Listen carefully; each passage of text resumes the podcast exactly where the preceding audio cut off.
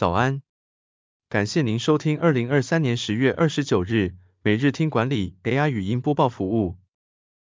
每周日早上七点，用五分钟带您快速了解历史带给我们的管理启示。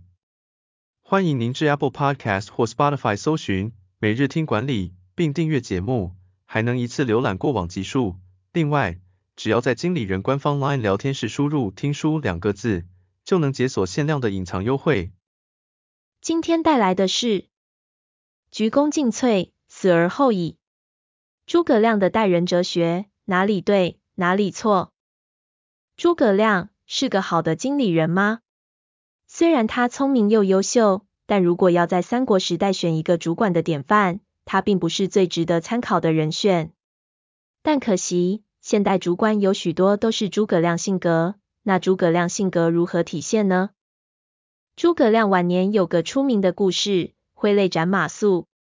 正史上的记载仅有寥寥数语，马谡是不是诸葛亮所杀，过程究竟如何，都没有明确的答案。虽然马谡使街亭失守是不争的事实，但这场战役的失败，该怪罪的可能不是马谡，而是他的主管诸葛亮。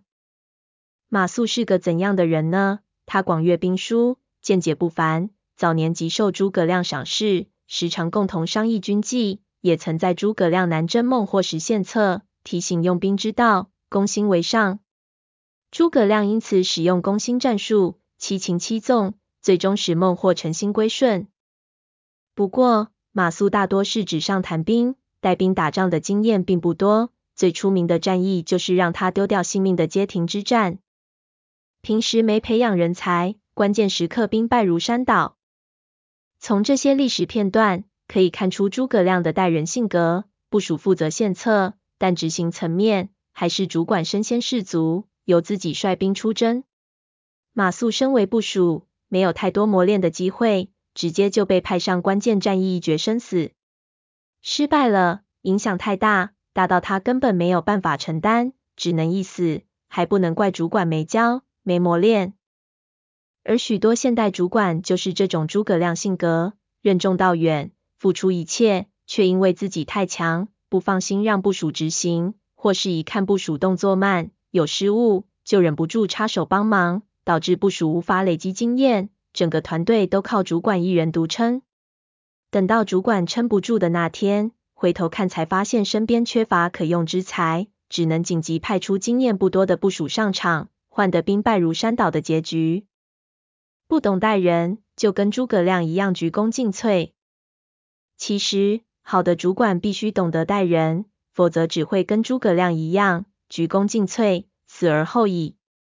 以带领马谡的做法为例，诸葛亮第一步做得不错，给出状况题，让马谡纸上谈兵，提出解题的策略。但绝对不能一直空谈，更要讲求实战。如果诸葛亮抓紧时间，选择一些小型战役让部署练兵，就算战败了，罪不至死，还能累积经验。等到部署累积各种应变能力后，才派上关键战役一决胜负，或许赢面就更大，街亭之战也有机会得到不同的结局。感谢您收听，我们将持续改善 AI 的语音播报服务，也推荐您订阅经理人电子报。我们会将每日 AI 播报的文章寄送到您的信箱。再次感谢您，祝您有个美好的一天。